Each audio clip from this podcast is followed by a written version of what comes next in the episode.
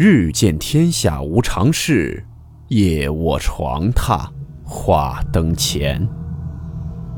欢迎来到木鱼鬼话。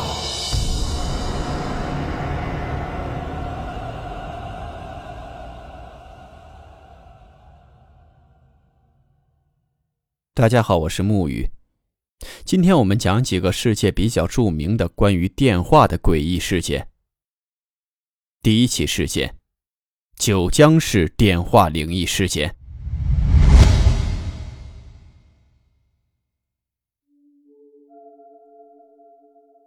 二零零五年的时候，江西发生了一个电话灵异事件，至今余波未消。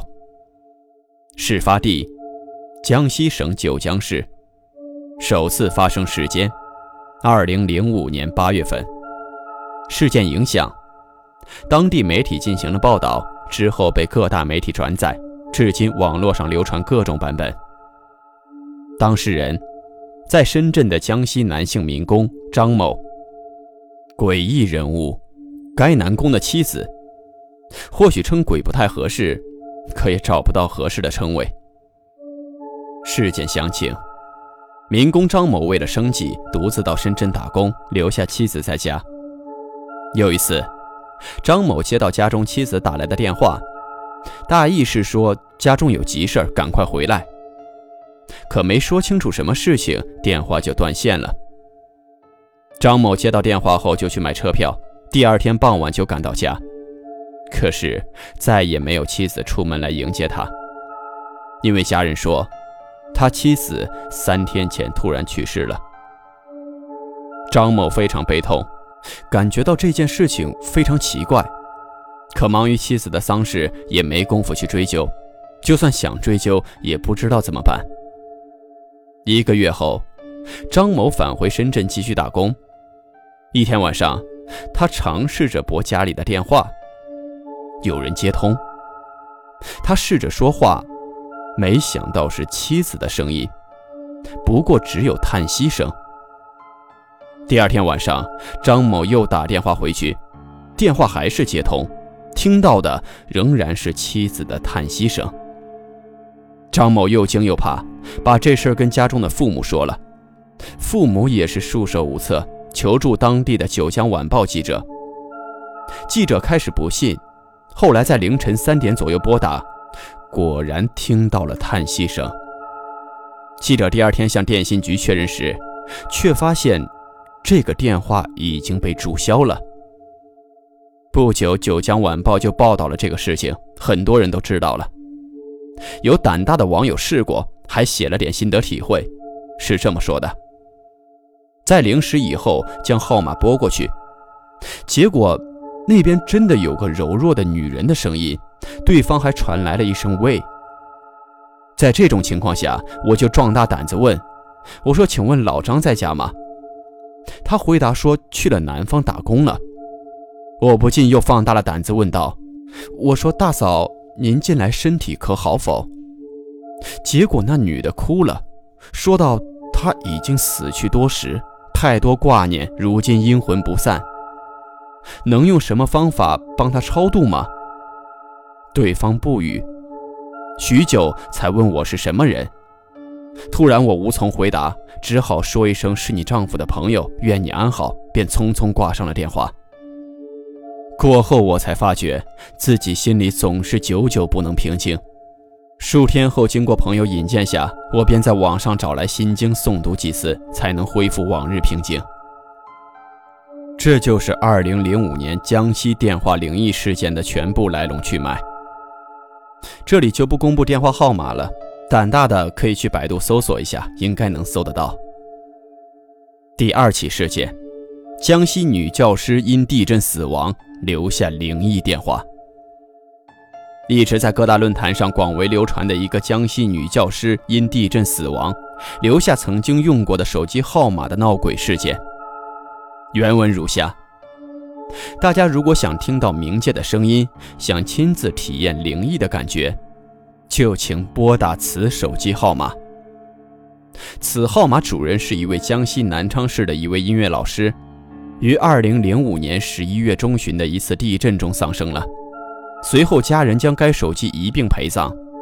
后来传说，还不知情的远方朋友打过该电话，打通了后就能听到天外之声，时而诉说他的曾经遭遇，时而听到对方在向你唱歌。我跟我朋友知道后，曾经打过，却听到了仿佛远处的哭泣声，而且越来越近。后来就怕的挂了电话，胆小的八字轻的，请三思而行。本人一向是个无神论者，也嘲笑那些网上无聊至极拿别人的号码去开玩笑，甚至是号码主人无聊用彩铃给网友开个玩笑。但是过后好奇心理却一直驱使我去尝试。当自己第一次去拨该手机号码的时候，是遇见了对方暂时无法接通，或许因为对方出差或者遭到骚扰被打停电了也有可能，也只好作罢。经过数月，又想起那件事儿，于是不禁带着疑问重新拨打该号码，但依然是提示对方无法接通。经过本人不断推理，猜想如果该号码主人人为被骚扰，该号码应该早就被停止使用，又或许因为手机长时间没电，系统必将用户设定为关机状态。郁闷对方手机一直保持在无法接通状态，于是不断拨打该号码，还是照旧。经过和网友们之间的相互询问调查，但确实有人打通过该号码，甚至听到过对方传来幽灵般的尖叫声。网友说，半夜打该号码会有很大的机会，因为阳间在晚上正是冥界白天的时刻。于是晚上决定零时之后重新拨打该号码。第一次拨打的时候是忙音，当我第二次拨打的时候，打通了。本人屏住呼吸，焦急等待着对方手机被接通的那一刻。后果，经过四次长嘟声以后，手机突然接了，竟然是一个女人的声音，但感觉到非常阴森的感觉，回音很大，慢慢传来悠悠的哭诉声，伴随着歌声。我深知道那绝对不是彩铃，也不是号码主人恶意的玩笑。声音一切是那么的真实又特别飘渺，我的第六感告诉我，那真的是跟音符之声的一次亲密接触。我的脊梁和拿着画机的手臂已经冰凉和接近麻木。当我清醒过来的时候，我连忙用意识将电话按上关话键，才发觉自己已经满头大汗。当初并不是害怕。但是觉得自己好像从另一个世界又回到现实一样。有的文章说到，阴间到阳间只通过四维空间的一个中转。我想，当初我的经历也就是如此。事后回忆，到现在都还觉得特别害怕。我一再说明，我原本是个无神论者，很多传言中的灵异事件我可以不当一回事儿，实践才能得出真理。经过这两件事以后，我不得不承认，很多灵异的东西确实是无法解释的。我不主张大家和我一样带着好奇心理去探视，毕竟佛学上都说每个人都有八字的轻重，所以不要贸然行事，否则后果自负。这就是以上一位网友的自述。再讲几个国外著名的电话灵异事件。第一。二零零七年二月，华盛顿州菲尔克瑞斯特市十六岁的考特尼·凯肯德尔的手机开始胡乱地向他的朋友们发送短信。当有人开始给凯肯德尔家里的人打电话时，事情变得奇怪起来。打电话的人威胁说要杀掉他们、他们的宠物以及他们的祖父母。凯肯德尔家的人报了警，那些电话被追踪到是从考特尼的手机打出的。当然，考特尼显然是嫌疑犯。但问题是，在考特尼的电话被关掉，以及在他的父母将电话从他身边拿走之后，还是有电话继续打来。此后，事情变得更加离奇。打电话的人描述了凯肯德尔一家人在做什么，穿的是什么。骚扰者还留了语音邮箱，那是他们的谈话记录。甚至有一条还记录了警察前来询问这些电话时的情况。这种情况持续了四个多月，任何嫌疑人也没被找到。那时，手机公司也不认为存在什么可以攻击手机的技术。然而，安全专家使用间谍软件可以对一部电话进行攻击。警方也曾认为故事可能是这一家人编出来的，但这个小镇上的其他两个家庭也报告称他们家的电话也有同样的问题。第二，二零零八年九月十二日，在洛杉矶的查斯特沃斯地区，一辆通勤火车一与联合太平洋公司二的一辆货运火车迎头相撞。人们认为责任在于通勤火车的司机，因为车祸发生时他看起来像在发短信。这次撞车事故是梅特罗林克历史上最糟糕的一起事故，共造成二十五人死亡，一百三十五人受伤。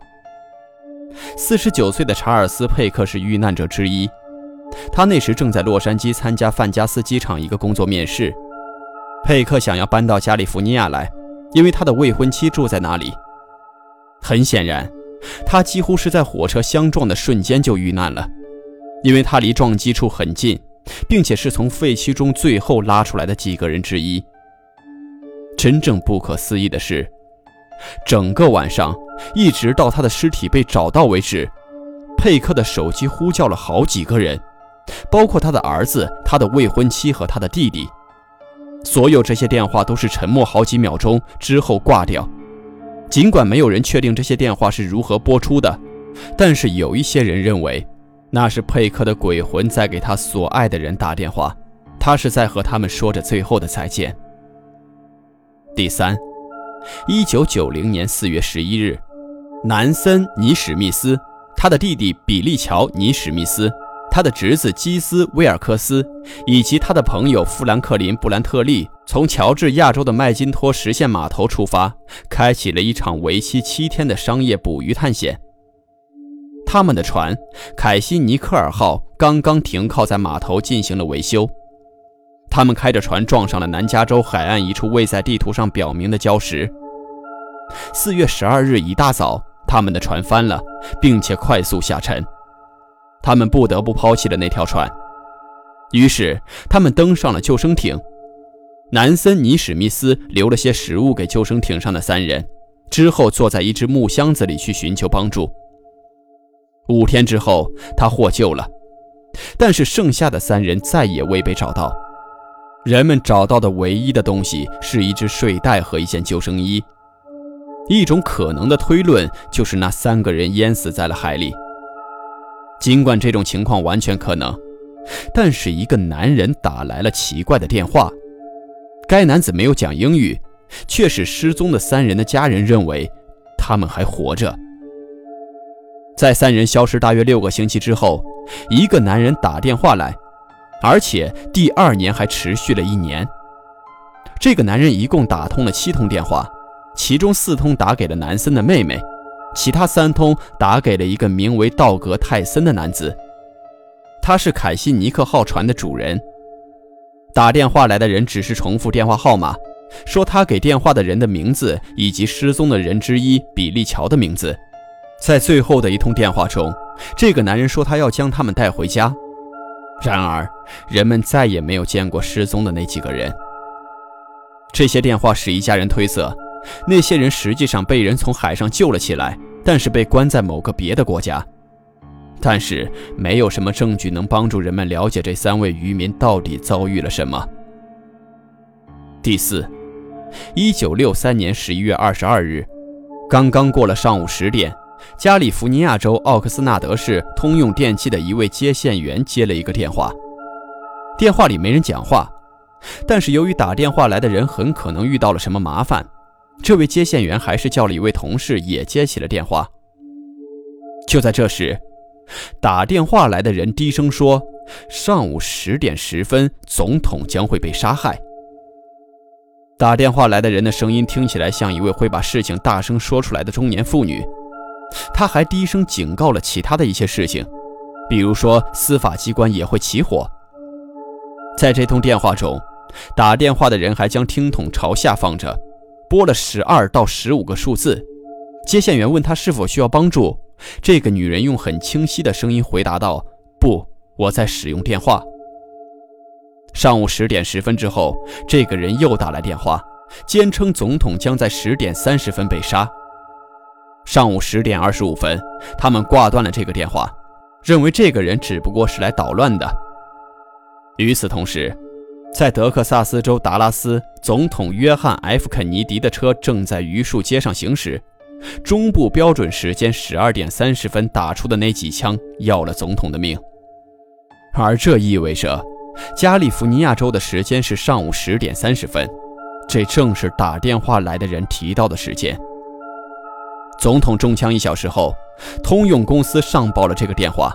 美国联邦调查局对此还专门写了一份报告。最后，他们没能追踪到这个电话。尽管联邦调查局仍然认为那只是个来捣乱的女人，这就是今天所讲述的几起关于电话的灵异事件。也欢迎听友可以将你们经历过的或者听说过的比较蹊跷或者诡异的关于电话的事件发布在评论区。